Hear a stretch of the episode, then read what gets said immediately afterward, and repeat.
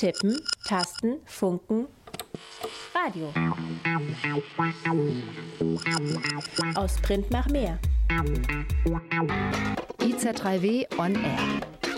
IZ3W? Die nord-süd-politische Zeitschrift IZ3W on Air. On Air. Hallo, schön, dass ihr zuhört beim Südnordfunk der EZ3W Magazinsendung. Am Mikro ist Adele. Ich freue mich darauf, die nächste Stunde mit euch zu verbringen. Heute zum Thema Kernenergie. Am 26. April 1986 fand die Nuklearkatastrophe von Tschernobyl statt, am 11. März 2011 die von Fukushima. Beide Ereignisse haben was Gemeinsames. Bis heute haben sie Folgen und sie sind beide weltweit bekannt. Weniger bekannt sind aber die langfristigen Schaden, die die Nuklearindustrie auch im Normalbetrieb verursacht, insbesondere in Ländern des globalen Süden. Länder des globalen Norden profitieren in der Regel von der Nuklearenergie, während Länder des globalen Süden unter der langfristigen Verschmutzung der Radioaktivität leiden. Heute werden wir drauf schauen. Wir werden einen ehemaligen Arbeiter im Bereich Uranbergabbau in Niger hören, sowie die Stimme von Aboriginals in Australien, die gegen die Lagerung von Atommüll auf ihr Boden kämpfen. Zuerst schauen wir aber nach Ostjapan. Zehn Jahre ist her das große Erdbeben, das durch einen gewaltigen Tsunami die Atomkatastrophe in Fukushima Daiichi an der Pazifikküste auslöste.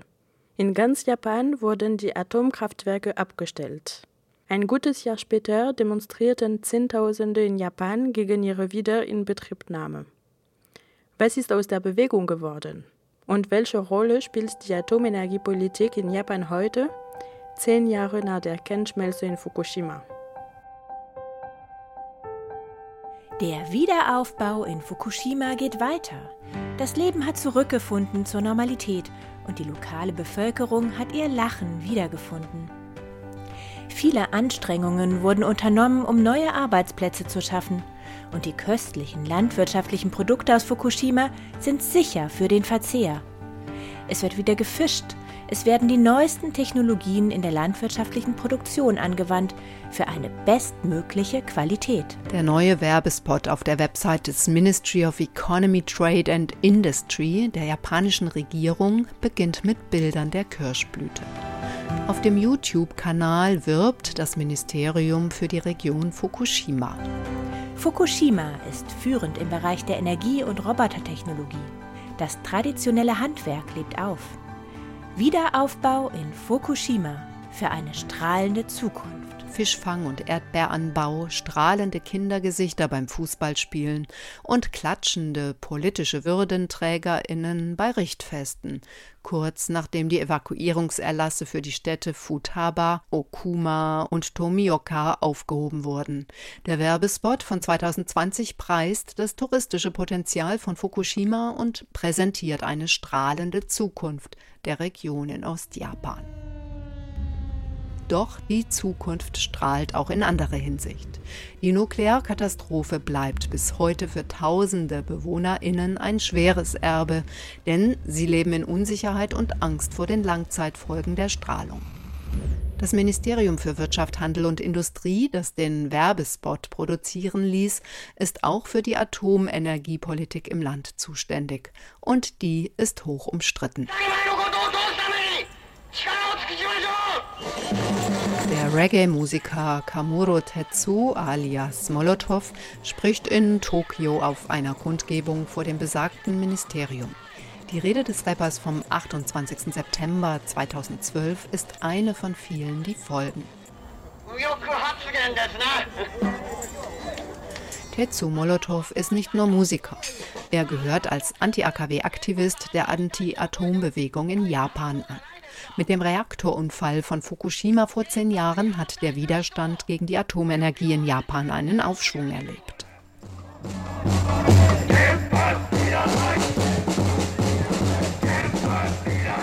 Nach der Nuklearkatastrophe im März 2011 berichten Medien in den USA und in Europa von tausenden Japanerinnen, die in Tokio auf die Straße gingen, um zu protestieren gegen Atomkraft, gegen die verharmlosende Informationspolitik der Regierung über die Reaktorkatastrophe.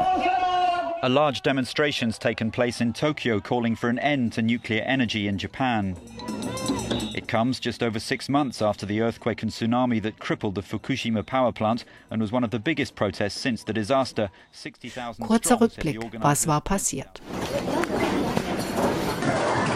Als am 11. März 2011 vor der nordostjapanischen Sanriku-Küste die Erde bebte, war das der Auftakt für eine Dreifachkatastrophe verheerenden Ausmaßes. Dem Erdbeben folgte ein gewaltiger Tsunami, der bis zehn Kilometer ins Landesinnere rollte. Durch diesen wiederum wurden in drei Meilern im Atomkraftwerk Fukushima Daiichi eine Kernschmelze ausgelöst. 20.000 Menschen starben unmittelbar, vornehmlich durch das Erdbeben und den Tsunami. Hunderttausende mussten ihr Zuhause verlassen, radioaktive Stoffe kontaminierten Luft und Wasser. Der Boden wurde verseucht. Viele Menschen leben bis heute in provisorischen Unterkünften und können oder wollen nicht zurück in ihr Zuhause. A strong overnight quake as it hit northeastern Japan off the coast of Fukushima. The initial quake was followed by a series of aftershocks. Zwar wunderten sich hiesige Medien vor zehn Jahren, dass in Japan die Dreifachkatastrophe von Fukushima mit stoischer Haltung hingenommen wurde. Allerdings hielt die Schockstarre nicht lange an. Es war, als hätte man ein Streichholz in einen Strohhaufen geworfen. Plötzlich kamen im Regierungsviertel Nagata-cho in Tokio zunächst Hunderte, dann Tausende und zuletzt explosionsartig bis zu 200.000 Menschen zusammen, um unter dem Schlagwort Saikado Hantai gegen die Wiederinbetriebnahme von Atomkraftwerken zu demonstrieren. Schreibt Andreas Singler in seinem Buch Sayonara Atomkraft Proteste in Japan nach Fukushima. Passend zur Blütezeit der Hortensie im Sommer ist diese Bewegung als Trägerin der Hortensienrevolution in die jüngste Geschichte des Landes eingegangen. Tatsächlich haben sich schon vor dem Reaktorunfall in Fukushima zahlreiche Menschen gegen die Verheißungen der Atomkraft aufgelehnt, nicht selten mit Erfolg. Die Zahl der Kommunen, in denen die Aufnahme nuklearer Einrichtungen durch die Bevölkerung abgelehnt wurde, übersteigt die Zahl der 17 Atomkraftstandorte in Japan um das Doppelte.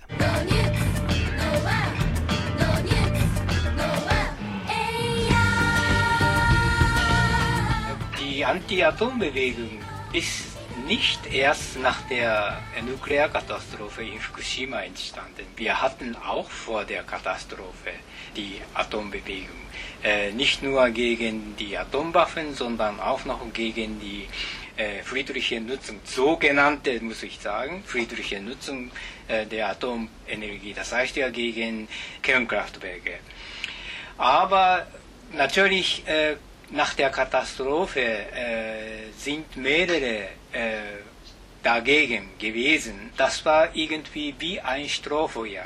Masao Fukumoto war langjähriger Deutschland-Korrespondent für einen japanischen Fernsehsender und ist Autor des in Japan erschienenen Buches Deutschland seit 28 Jahren schwach verstrahlt.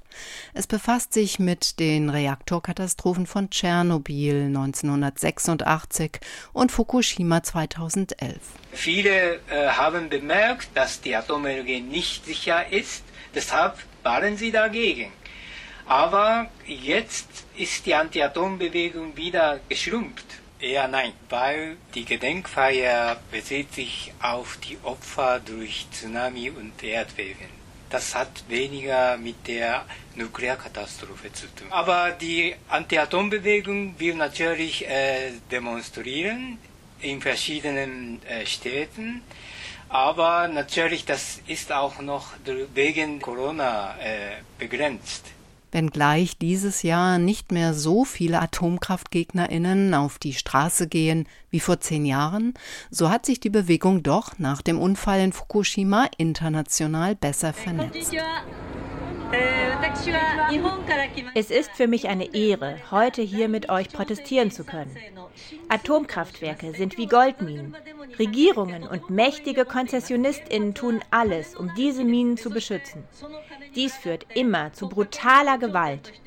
So wurden viele Strahlenschutzopfer dazu gezwungen, stillzuhalten. Sing Sugok, Gastrednerin auf der Kasagoromo Gedenkdemonstration 2015, organisiert von japanischen Atomkraftgegnerinnen. Sugok ist Menschenrechtsverteidigerin in Japan und Leiterin von Norikoe Net, einem internationalen Netzwerk zur Überwindung von Hassreden und Rassismus. Zudem werden die radioaktiven Stoffe in Nahrungsketten nicht verdünnt, sondern angereichert. Daher sorgen sich Wissenschaftlerinnen um die Pläne der japanischen Regierung.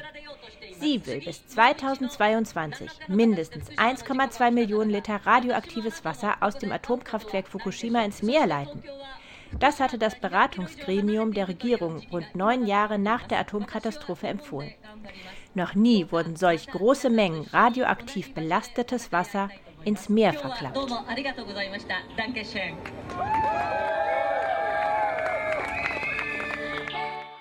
Masao Fukumoto hat über die Auswirkungen des Reaktorunfalls in Fukushima mit WissenschaftlerInnen verschiedenster Institute gesprochen, vor allem auch, um die Langzeitwirkungen der freigesetzten Strahlung im Auge zu behalten. Wahrscheinlich Mehrheit der verstreuten radioaktiven Stoffe sind in den Boden eingedrungen und auch teilweise ins Meer aber äh, Pazifik ist sehr groß. Deshalb der Verdünnungseffekt ist auch sehr groß. Aber man weiß noch nicht genau.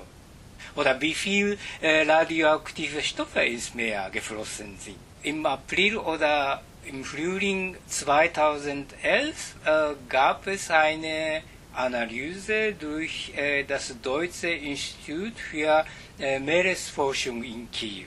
Dann haben sie gesagt, die Versäufung ist in der Pazifik wahrscheinlich geringer als im Nordsee oder Ostsee, weil man in Europa in den 60er und 70er Jahren sehr viele radioaktive Abfälle ins Meer geworfen hat. WissenschaftlerInnen des Geomar-Helmholtz-Zentrums für Ozeanforschung in Kiel hatten die langfristige Ausbreitung der freigesetzten radioaktiven Substanzen im Pazifik mit Hilfe einer Modellstudie untersucht. Danach vermischen und verdünnen ozeanische Wirbel das radioaktive Wasser so schnell, dass, so damals die Prognose, die ersten Ausläufer, die in etwa drei Jahren die nordamerikanische Küste erreichen sollten, vermutlich eine geringere Radioaktivität aufweisen als die Ostsee infolge der Tschernobyl-Katastrophe. Tatsächlich sind die im Jahr 2020 im Meerwasser gemessenen Werte vor der amerikanischen Pazifikküste geringer als die von der Weltgesundheitsorganisation empfohlenen Grenzwerte. Doch damit ist noch lange nicht alles gut.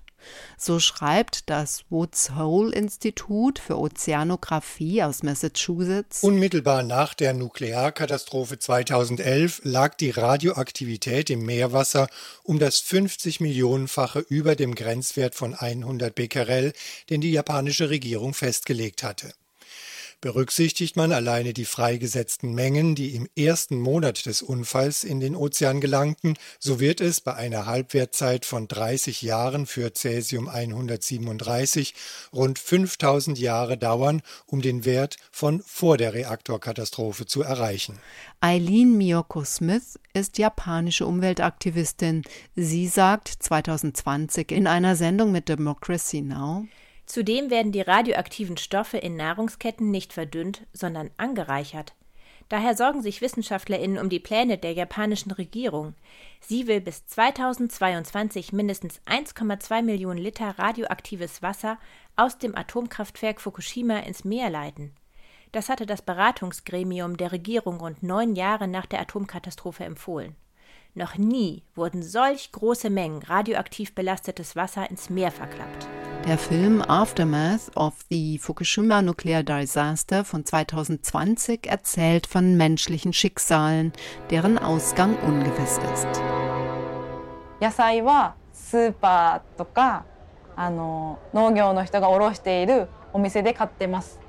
Ich kaufe das Gemüse im Supermarkt und auf dem Wochenmarkt. Die Kinder essen es. Und bislang nehmen sie keinen Schaden. Aber in 10, 20 oder 30 Jahren, wer weiß schon, was die Langzeitfolgen sind. Doch es gibt nicht viel, das ich dagegen tun kann. Yuko Suzuki lebt in Iwaki, 50 Kilometer von Daiichi entfernt. Sie spricht mit der Filmemacherin Alana Hutton-Saul.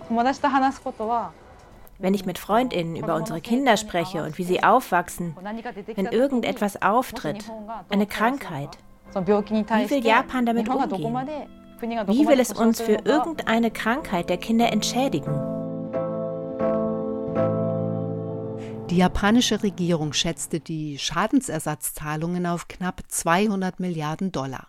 Den BewohnerInnen provisorischer Unterkünfte wurde 2018 mitgeteilt, die Kompensationszahlungen würden nun eingestellt. Was die medizinische oder Gesundheitsauswirkungen angeht, ist es schwer wissenschaftlich äh, zu erkennen, weil man, sage ich mal so, die genaue Daten vor der Katastrophe nicht hat. Zum Beispiel, wenn man dann Anzahl der Schilddrüsenkrebserkrankten hat, braucht man Vergleiche mit den alten Daten vor der Katastrophe. Aber die gibt es leider nicht, weil wir damals noch keine Krebsregister hatten. Deshalb kann man nicht vergleichen. Man hat gleich angefangen, äh, die Kinder und Jugendliche, die damals unter 18 Jahre alt waren, äh, zu massenhaft zu untersuchen. Das nennt man Massenscreening. Aber das ist auch ein Problem. Äh, wir haben jetzt bisher über 200 äh, Schilddrüsenkrebserkrankte äh, Kinder und Jugendliche, aber die Regierung und die UNSEA, die UN-Organisation, berichten, dass das äh, nicht direkt auf die Strahlung zurückzuführen ist, sondern auf die Massenscreening. UNCEA, der wissenschaftliche Ausschuss der Vereinten Nationen zur Untersuchung der Auswirkungen atomarer Strahlung, fasst in dem jährlich erscheinenden White Paper die Ergebnisse wissenschaftlicher Untersuchungen zu Strahlenbelastungen zusammen. Der letzte Bericht zu Fukushima wurde 2016 erstellt. Das heißt, weil man fast alle befasst haben, hat man dann automatisch äh, mehr Erkrankten. Das ist die Erklärung äh, der japanischen Regierung. So möchte die japanische Regierung äh, die Folgen äh, verharmlosen. Aufgrund der Skepsis gegenüber den Behörden und ihrer Berichterstattung haben sich BewohnerInnen, ArbeiterInnen und Gewerkschaften zusammengeschlossen, um über das Ausmaß der Katastrophe und über die Unsicherheit bei der Folgenabschätzung zu berichten. Fukumoto Masao war Vorstandsmitglied der Bürgerwissenschaftlerkonferenz in Japan, die nach der Fukushima-Katastrophe in jährlichen Konferenzen über die gesundheitlichen Folgen durch die radioaktive Strahlung diskutiert. Und er hat beim Aufbau der sogenannten unabhängigen Bürgermessstellen in Japan mitgeholfen. Auf der anderen Seite hat man auch noch sehr schwierige gesellschaftliche Folgen. Man hat wirklich dann unter der Evakuierung gelitten, die äh, über 150.000 waren. Und auch noch teilweise, das hat zu einer Mangel oder Mängel der medizinischen Versorgung geführt. Deshalb äh, soll es insgesamt mehr als 2000 Tote dadurch geben. Es gibt oder es gab äh, mehr als 50 Suizidfälle. Depression, andere äh, geistliche Erkrankungen. Aber allein äh, radioaktive Belastungen ist es sehr, sehr schwer zu forschen, weil es dabei um Niedrigstrahlungsdosis, die Folgen oder Auswirkungen sieht man sehr später. Deshalb ist es jetzt noch nicht zu beurteilen, welche Folgen man hat. Die Sprache der Werbespots des für Atomkraft zuständigen Ministeriums METI ist eine andere. Aufbruchsstimmung und Bilder von der Kirschblüte sind hier Symbol für die Überwindung der Katastrophe. Der Regierung zufolge wurde die Nuklearkatastrophe von Fukushima unter Kontrolle gebracht.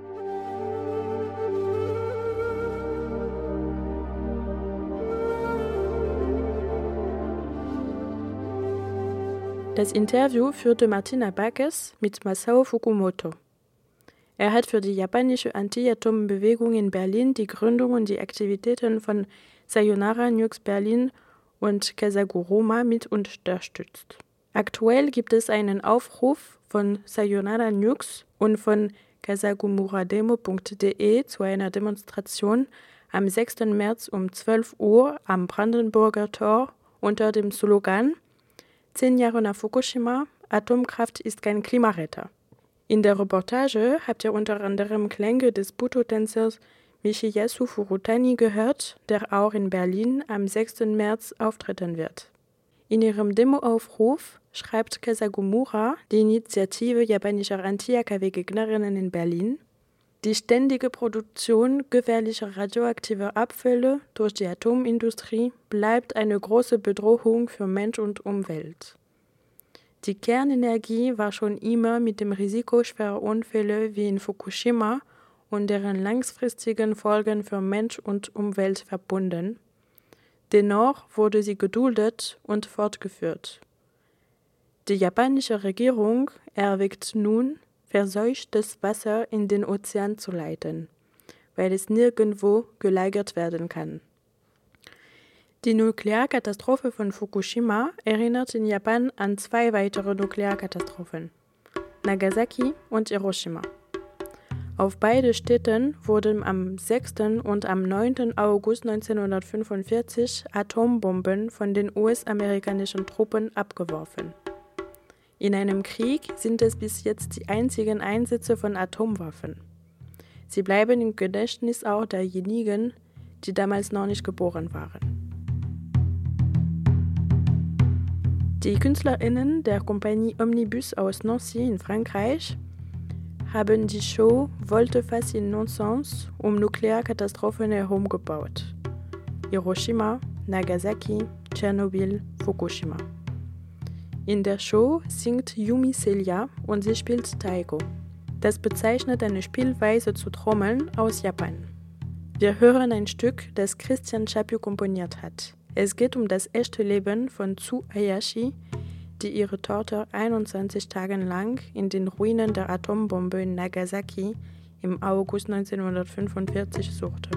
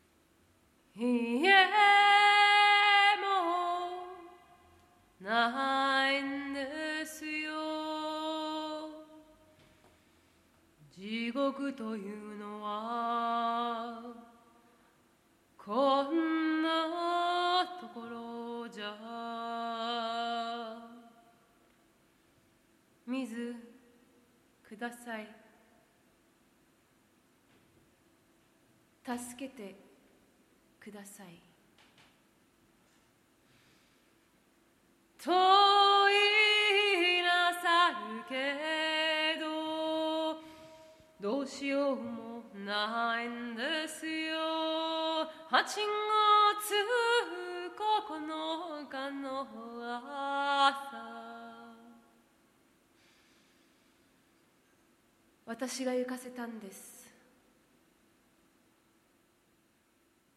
悔やんでも悔やみきれません。8月9日の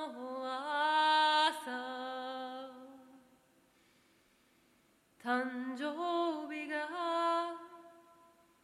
あさってだからその時に休みなさい。8月9日の朝。娘を探さんとなりません。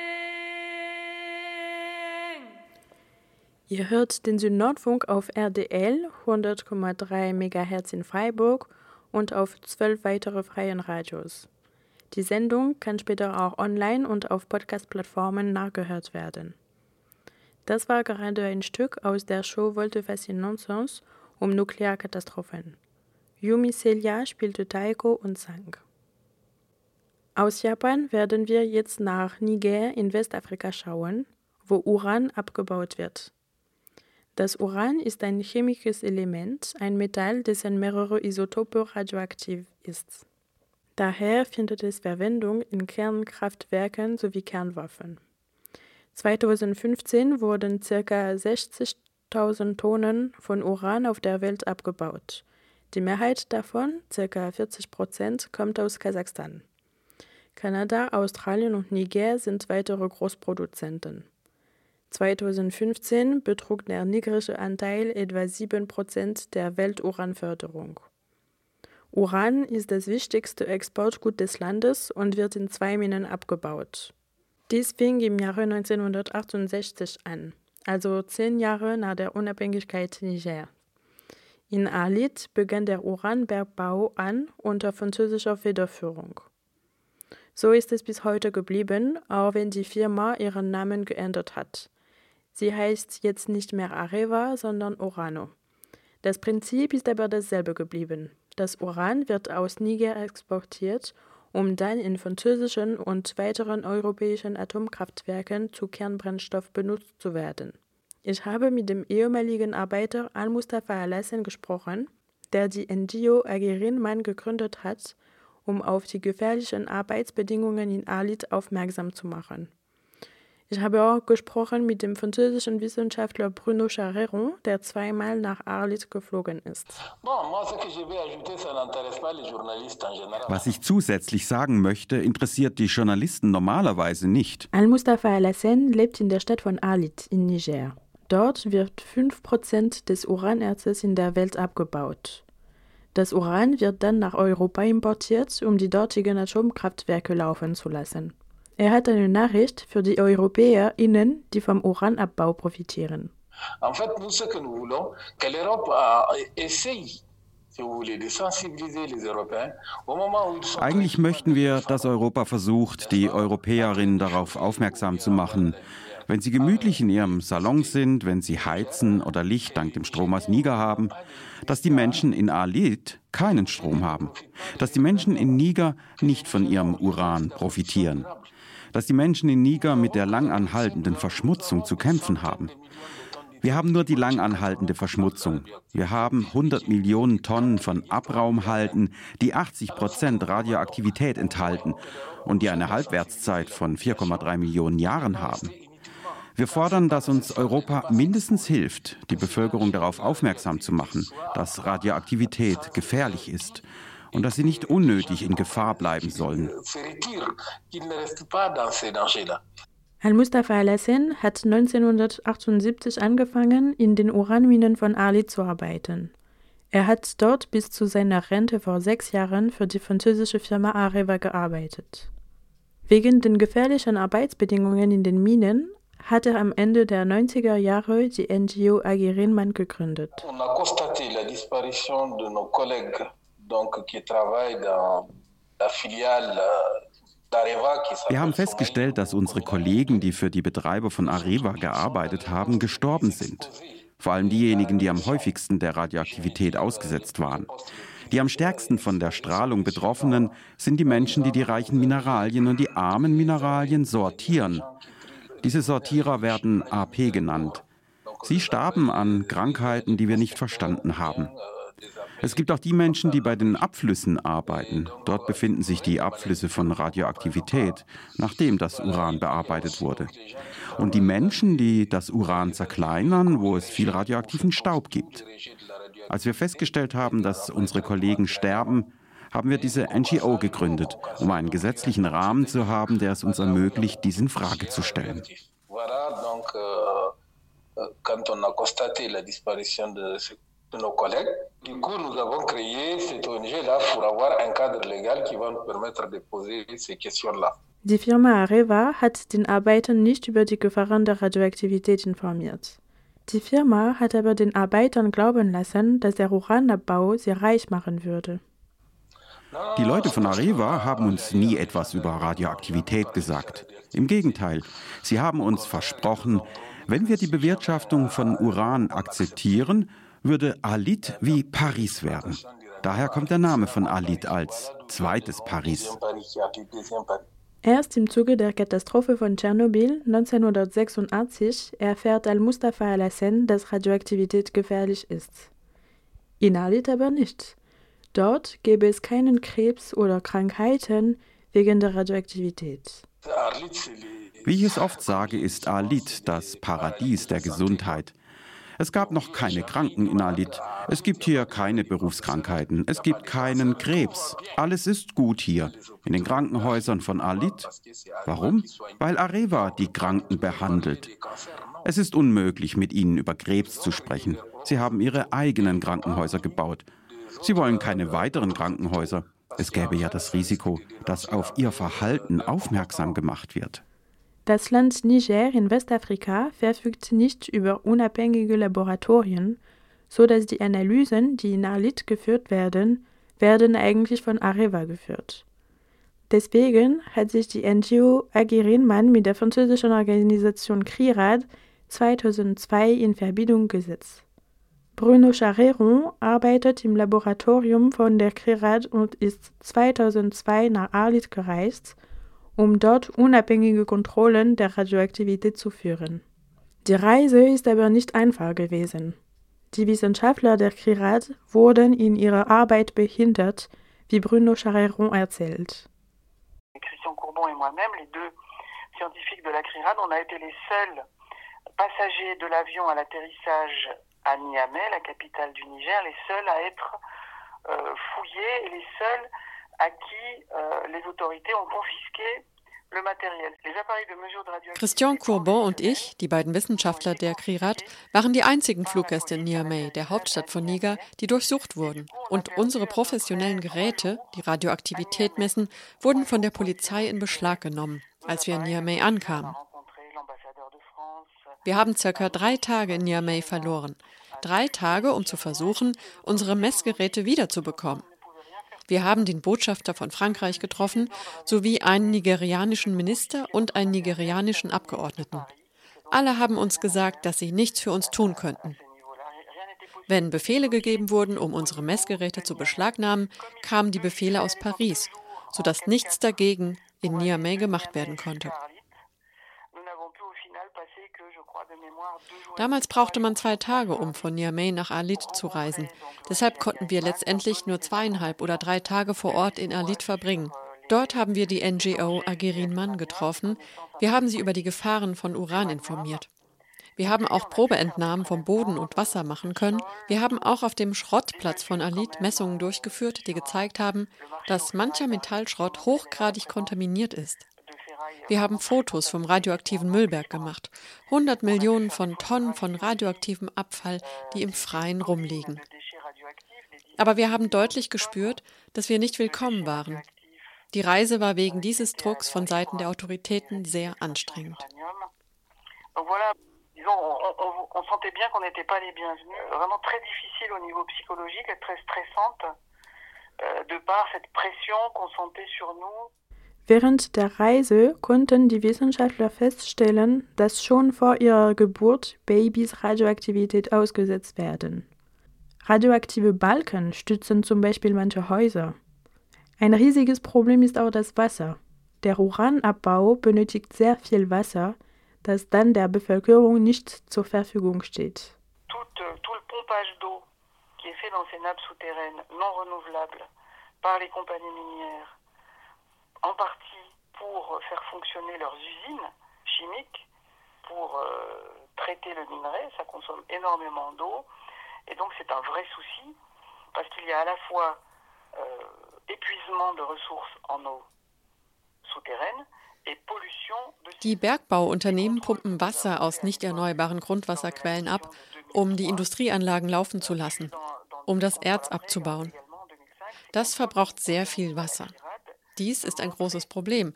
Es führt gleichzeitig zur Grundwassererschöpfung und zur Wasserverschmutzung.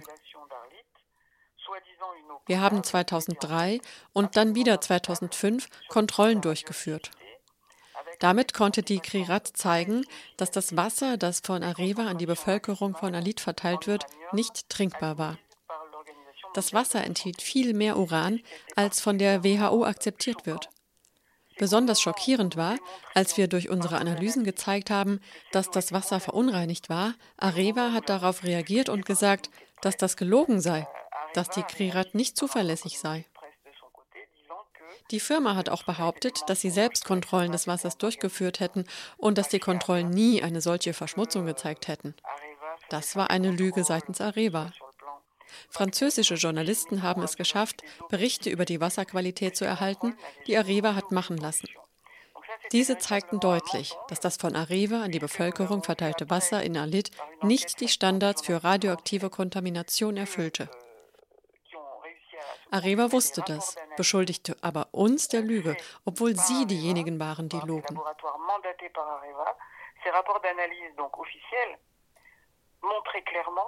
Que l'eau distribuée à la population à Arlit par Areva ne respectait pas les normes de contamination radioactive. Donc Areva le savait très bien et lorsque nous avons démontré ça, Areva a menti en prétendant que c'était nos analyses qui étaient fausses. Die Stadt von Arlit wurde wegen dem Uranabbau gebaut. Die Ressource ist aber begrenzt, sodass die Firma Areva, heute Urano genannt, jetzt plant, die Stadt langsam zu verlassen. Ende März soll ein von den beiden Betreibern definitiv aufhören. Dies stellt aber wieder neue Probleme, da die Radioaktivität Jahrhunderten vor Ort bleibt. Wir brauchen einen Sarkophag für die Millionen von Tonnen Abraumhalten, die 80 Prozent der Radioaktivität enthalten. Jetzt sind sie im Freien. Wir brauchen auch, dass das Gebiet abgesichert wird. Die Uranaufbereitungsanlage muss abgebaut werden, also die ganze Fabrik. Sie sprechen davon, das Gebiet 20 Jahre lang zu überwachen, obwohl das Uran, wie gesagt, eine Halbwertszeit von mehreren Millionen Jahren hat. Wenn das Gebiet einfach so verlassen wird, werden in 20 Jahren Menschen dort anfangen zu leben. Wir brauchen eine ernsthafte Nachbereitung. Donc là aussi, il faut un suivi sérieux, par notre point de vue. Ihr hört den Südnordfunk der IC3W Magazinsendung. Heute ist der 2. März und die Sendung wird auf RDL in Freiburg sowie auf zwölf weitere freien Radios ausgestrahlt. Gerade haben wir einen Beitrag zum Thema Uranbergabbau in der Stadt von Alit in Niger gehört, mit Stimmen aus Niger und Frankreich. Mit der Filmregisseurin Amina Weira habe ich auch gesprochen. Sie ist in Alit groß geworden. Ihr Vater ist in die Stadt gezogen, um in den Minen zu arbeiten. 2016 hat sie den Doku La colère dans le vent oder Wut im Wind auf Deutsch gedreht. Viele Arbeiter sind in diesem sehr schönen Film zu hören. Sie hat mir über die Entstehung von Arlit erzählt. Circa 1000 Kilometer nördlich von der Hauptstadt Niamey befindet sich die Stadt von Arlit in einer wüstenartigen Region. Heute zählt sie aber 200.000 EinwohnerInnen Darunter arbeiten ca. 2000 direkt für Areva, also heute Orano genannt, und ca. 3000 arbeiten indirekt für die Firma. première fois qu'ils ont découvert les gisements, avant c'était même pas une ville, c'était un campement. Et quand ils ont découvert de l'uranium, ils ont commencé à s'installer. Bevor das Uranvorkommen entdeckt wurde, war es nicht einmal eine Stadt, es war ein Lagerplatz. Als das Uran entdeckt wurde, hat die Firma angefangen, sich dort anzusiedeln und zu überwachen, um die Arbeit anzufangen. Das war der Zeitpunkt, als die Leute anfingen, sich anzusiedeln, um Arbeit zu suchen. Manche Arbeiter wurden mit Gewalt nach Alt gebracht. Da es in einem Wüstengebiet liegt, war es völlig verlassen. Die Menschen dachten, sie könnten in dieser Wüste nicht überleben. Und so zu dieser Zeit, als Areva erkannte, dass nicht viele Leute daran interessiert waren, in der Wüste zu arbeiten, sie dachten, wir müssen einen Weg finden. Selbst die Menschen, die dort waren, wollten weg. Sie dachten, sie bleiben zwei oder drei Jahre und gehen dann. Um all diese Leute zu bekommen, mussten Strategien gefunden werden. Die meisten der Arbeiten haben ein Haus mit Wasser und Strom umsonst denn die Firma hat ihre eigenen Wassertürme geschaffen. Sie haben Bohrlöcher gegraben, um die Stadt versorgen zu können. Und auch Strom durch Kohle und alles andere. Sie gaben diese Arbeiten einen gewissen Luxus, so dass sie da bleiben. Wenn du einer Person sagst, die gerade mit ihrem Studium fertig ist, sie soll kommen und du gibst ihr einen Job, ein Haus mit Wasser und Strom umsonst, sie überlegt ja nicht zweimal, bevor sie Ja sagt une maison sans location avec eau et électricité gratuitement. Et c'est sûr qu'on ne va pas réfléchir deux fois avant de oui. Der Vater von Amina Weira hat ursprünglich geplant, zwei oder drei Jahre in Alitz zu bleiben, um dort ein bisschen Geld zu verdienen und danach weiter zu studieren. Die Firma hat es aber geschafft, Menschen davon zu überzeugen, dort langfristig zu arbeiten. Ermöglicht war es auch dadurch, dass die Arbeitenden nicht über die Gefahren der Radioaktivität informiert waren. Aus Niger schauen wir jetzt nach Australien, dem drittgrößten Produzenten von Uran weltweit. Das Land verfügt über kein Atomkraftwerk, aber hat seit den 80er Jahren einen Forschungsreaktor, der auch Atommüll produziert. Eine Zeit lang wurde der radioaktive Müll in Frankreich gelagert genauer in der Atommüllwiederaufbereitungsanlage von La Hague. Seit ein paar Jahren sucht die australische Regierung nach einer Lösung, um auf Erdboden den Müll zu lagern. 2007 schlagt die Regierung vor, in Mukati, im Nordterritorium von Australien, den Atommüll zu lagern. Dabei wurden die Interessen der ersten BewohnerInnen, der Aboriginals, gar nicht beachtet. Kylie Sambo hat sich dagegen engagiert. 2010 schrieb die Aktivistin und Rapperin das Song Mukati, das wir gerade hören.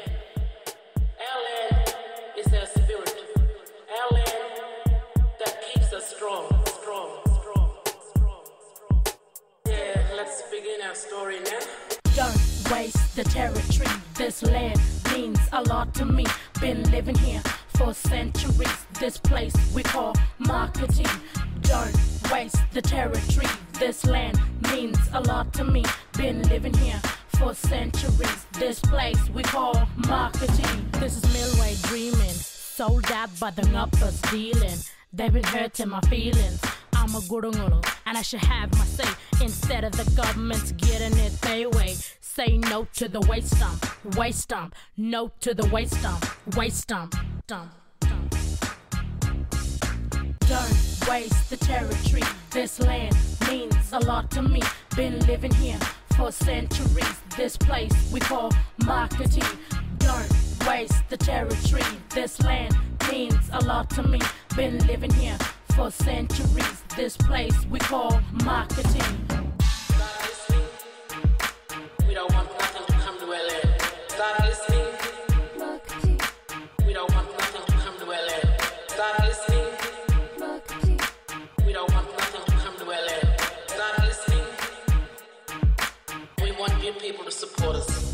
I used to chill back at my hometown. Now I'm bound to lead on my young crew. Selling your land isn't tight. Let's get together and fight for our right. Planting your poison in our land just to get some cash in your hand. You're drilling a hole right through my soul, right through my soul, right through my soul. Don't waste the territory. This land means a lot to me. Been living here for centuries. This place we call marketing. Don't waste the territory. This land means a lot to me. Been living here for centuries. This place we call marketing. Dank Kylie Sambo, ihrer Schwester und weitere Aktivistinnen wurde die Mobilisierung in Mukati erfolgreich. 2014 gab die Regierung auf, die Idee dort Atommüll zu lagern. Seitdem plant sie in Kimba in Südaustralien das Lager zu stellen. Dort auch leisten die Aboriginals Widerstand. Der drittgrößte Produzent von Uran weltweit, Australien. Obwohl das Land keine eigene Atomenergie produziert, ist die Atomindustrie präsent in dem Land. Die Regierung von Südaustralien hat vor ein paar Jahren sogar mal davon fabuliert, die Region zu einem weltweiten Atommülllager zu machen. Die ersten Bewohnerinnen Australiens stehen ganz vorne in den Reihen derer, die sich der Atomindustrie entgegenstellen. Ihre Rechte als erste Bewohnerinnen sollen eigentlich durch Gesetze wie die sogenannten Aboriginal Heritage Acts geschützt werden. Aber diese Gesetze haben Lücken. Außerdem werden Uranminen und Atommülllager kurzerhand von der Wirkung dieser Gesetze ausgenommen. Deswegen hat Jim Green, der sich mit der Umweltorganisation Friends of the Earth seit Jahrzehnten gegen Atom und für die Rechte der Aborigines einsetzt, eine klare Haltung zur australischen Atomindustrie. Es ist eine rassistische und imperialistische Industrie. Und in Australien besteht ein Großteil unserer Arbeit von nicht indigenen Leuten wie mir darin, die indigenen Aboriginal-Leute zu unterstützen, die so schlecht von dieser Industrie behandelt werden. Eines der zentralen aktuellen Beispiele ist Kimba. Die Bundesregierung versucht, ein Atommülllager auf dem Land der Bangala zu errichten, trotz der einstimmigen Opposition der traditionellen Besitzer, der Bangala. Die Regierung versucht auch, die zugehörigen Gesetze zu ändern, sodass sie dieses Mülllager durchsetzen können, trotz der einstimmigen Opposition und ohne, dass die Mangala-Besitzer wenigstens den Anspruch auf eine richterliche Prüfung haben. In Napandi, in der Nähe von Kimba in Südaustralien, soll also ein neues Atommülllager entstehen. So hat es die Regierung im Februar 2020 zumindest beschlossen. Seit dem Sommer versucht die Regierung, die Wahl des Ortes sogar in einem eigenen Gesetz festzulegen, was zurzeit an der Opposition im Parlament scheitert. Das Ziel des Gesetzesentwurfs ist, dass Gegner die Ortswahl juristisch nicht mehr anfechten können. Vorher gab es auch eine Volksbefragung in der Region des geplanten Atommülllagers. Doch das Volk der Bangala, der ersten BewohnerInnen der Region, hat die Regierung nicht befragt, wie der Vorsitzende einer Organisation der Bangala, Jason Bilney, erzählt. Aber die Regierung hat weiter versucht, das Atommülllager in Kimba durchzusetzen. Sie haben eine Sperrzone von 20 Kilometern drumherum errichtet und haben die Zone mit einer kleinen Klausel versehen. In den Worten des weißen Mannes haben sie sie bewertbares Eigentum genannt. Wir haben aber kein Geldwert dafür bezahlt. Wir haben kein bewertbares Eigentum gekauft oder Eigentum der Einheimischen. Es ist einfach unseres.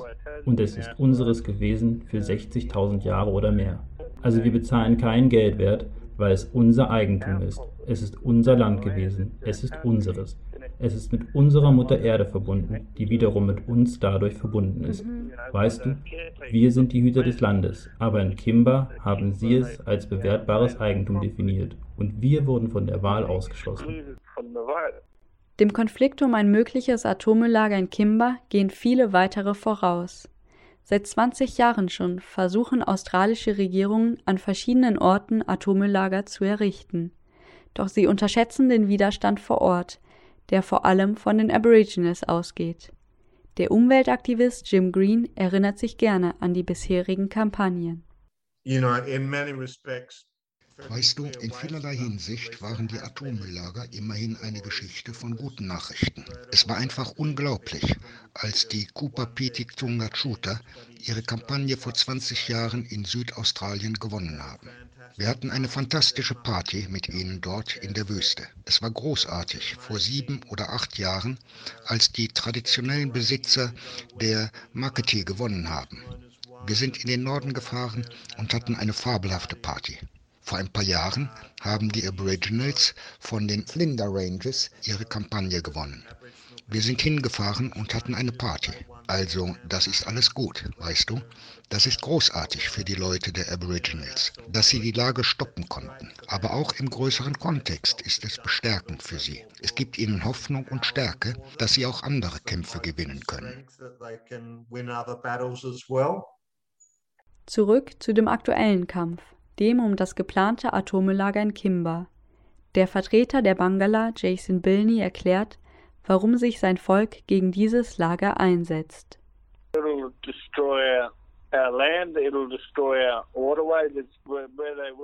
Es wird unser Land zerstören. Es wird die Wege unseres Wassers zerstören. Wo sie es bauen wollen, ist der Ort einer großen Geschichte, einer Geschichte der Traumzeit.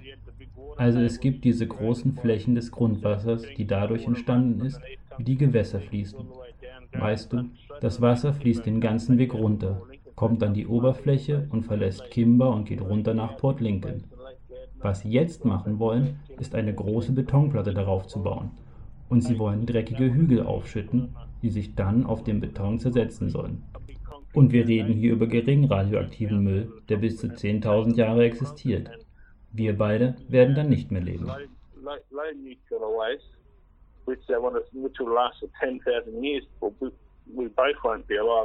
Bei dem Konflikt um das Atommülllager geht es also um die Verbindung zu dem Land, das für die Aborigines eine wichtige spirituelle Rolle spielt. Es geht um die Zukunft, um die unglaublich lange und unabsehbare Existenz von Atommüll. Es geht aber auch um die Vergangenheit. In den 50er Jahren hat die britische Regierung insgesamt zwölf Atombomben in Australien getestet. Die Mehrzahl davon in Südaustralien, nicht weit von Kimba, wo jetzt das Atommülllager entstehen soll. Die Tests wurden damals geheim gehalten und die Bevölkerung wurde offiziell evakuiert. Tatsächlich haben aber viele Menschen, insbesondere Aborigines von dem Volk der Maralinga, weiter in dem Gebiet gewohnt. Sie haben Schäden von der radioaktiven Strahlung und Traumata, die bis heute nachwirken. Wegen diesen Erfahrungen ist der Widerstand gegen das geplante Atommülllager in Kimba für Jason Bilney besonders wichtig. Und es betrifft mein ganzes Volk, meine vergangenen und jetzigen Ältesten. Aber es ist wirklich ein leidenschaftliches und starkes Thema für mich, denn mein Großvater hatte keine Wahl, als sie die Atombomben gezündet haben. Also weißt du, alle indigenen Leute, nicht nur wir, haben immer noch Angst vor Atommüll wegen Maralinga und den Nachwirkungen, die eintreten werden. Und jetzt wollen sie ein Atommülllager bauen. Also bekämpfen wir das bis zum Ende, solange wir können.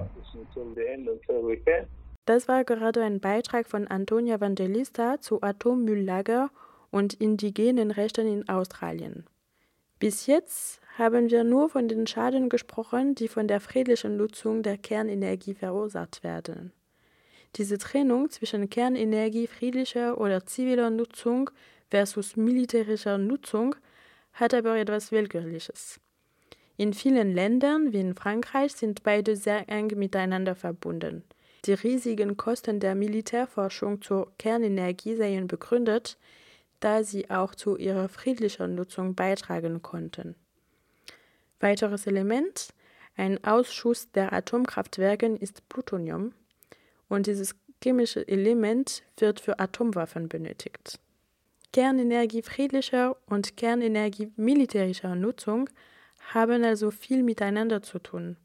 Und da auch ist die Trennung zwischen dem globalen Süden und dem globalen Norden schockierend. Zwischen 1945 und 1980 führten die Vereinigten Staaten, die Sowjetunion, Großbritannien, Frankreich und China 520 atmosphärische Atomtests durch. Sie haben große Mengen radioaktiver Produkte über die Erdoberfläche verteilt. Bereits in den frühen 60er Jahren führte Frankreich Atomtests in der algerischen Sahara durch und setzte dabei seine eigenen Soldaten sowie die sesshafte und nomadische Bevölkerung der Region der Strahlung aus. Von diesem ersten Test in der Sahara im Jahre 1960 bis zum letzten Test in Französisch-Polynesien im Jahre 1996 hat Frankreich 2010 Atomabschüsse durchgeführt. Menschen haben stark darunter gelitten, wie Jean-Louis Moua aus Französisch-Polynesien erzählt. Ich bin mit einer Fehlbildung des Verdauungskanals und ohne Anus geboren. Der Verdauungskanal war verschlossen. Ich konnte nicht einmal die Milch meiner Mutter schlucken. Sie ging nicht durch. Seit meiner Geburt bin ich immer wieder von Neuseeland nach Tahiti gereist, weil ich bis 2007 mehrmals operiert wurde. Meine Krankheit trat auf, sobald ich im Mutterleib war, denn meine Mutter arbeitete für die Firma SMPP, die die Arbeiter aus Mohora aufnahm, die zurückkamen wie mein Großvater und mein Onkel, als sie von Zeit zu Zeit auf Urlaub nach Tahiti kamen. Meine Mutter und meine Großmutter waren für die Reinigung ihrer Wäsche zuständig. Ihre Wäsche war aber radioaktiv, denn die Menschen in Polynesien waren nicht sehr vorsichtig mit Radioaktivität. Man kann sie weder sehen noch riechen.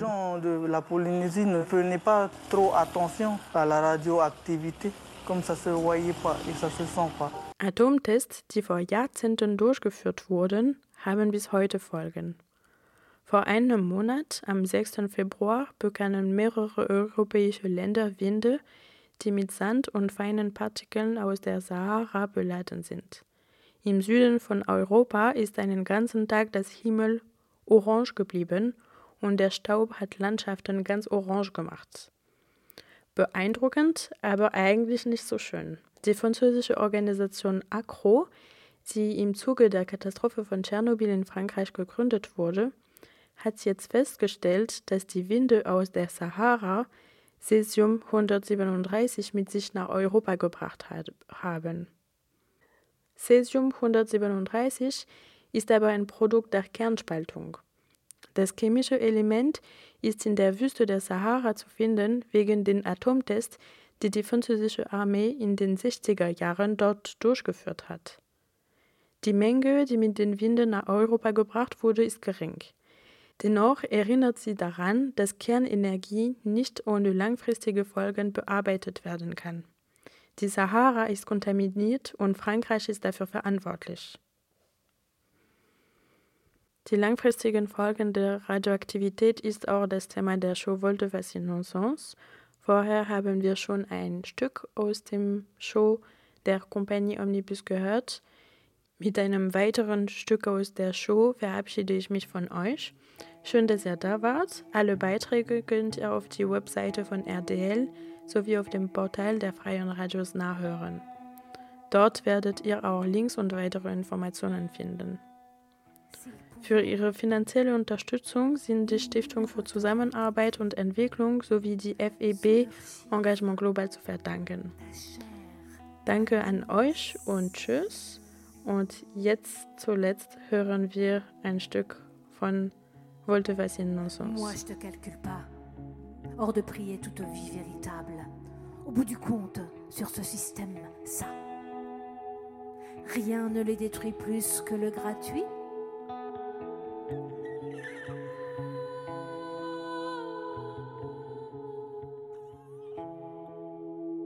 puisque leur monde est une pub qui nous vante la réalité. Puisqu'en nous procurant par la techno le pouvoir, ils nous ont en douce retiré la puissance. Puisqu'ils ont algorithmé jusqu'à l'amour, le jeu, le jouir et l'amitié.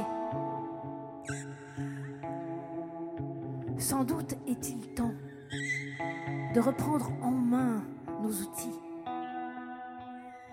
et au sérieux notre autonomie technique.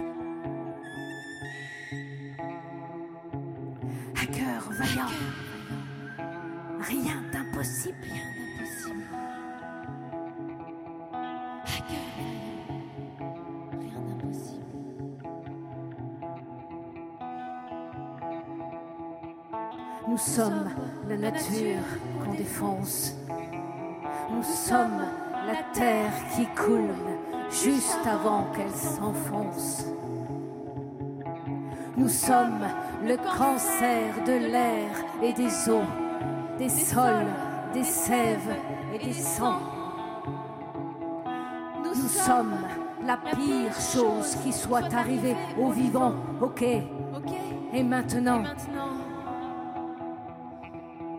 maintenant, la seule croissance que nous supporterons sera celle des arbres et des enfants. Maintenant, nous serons la nature qui se défend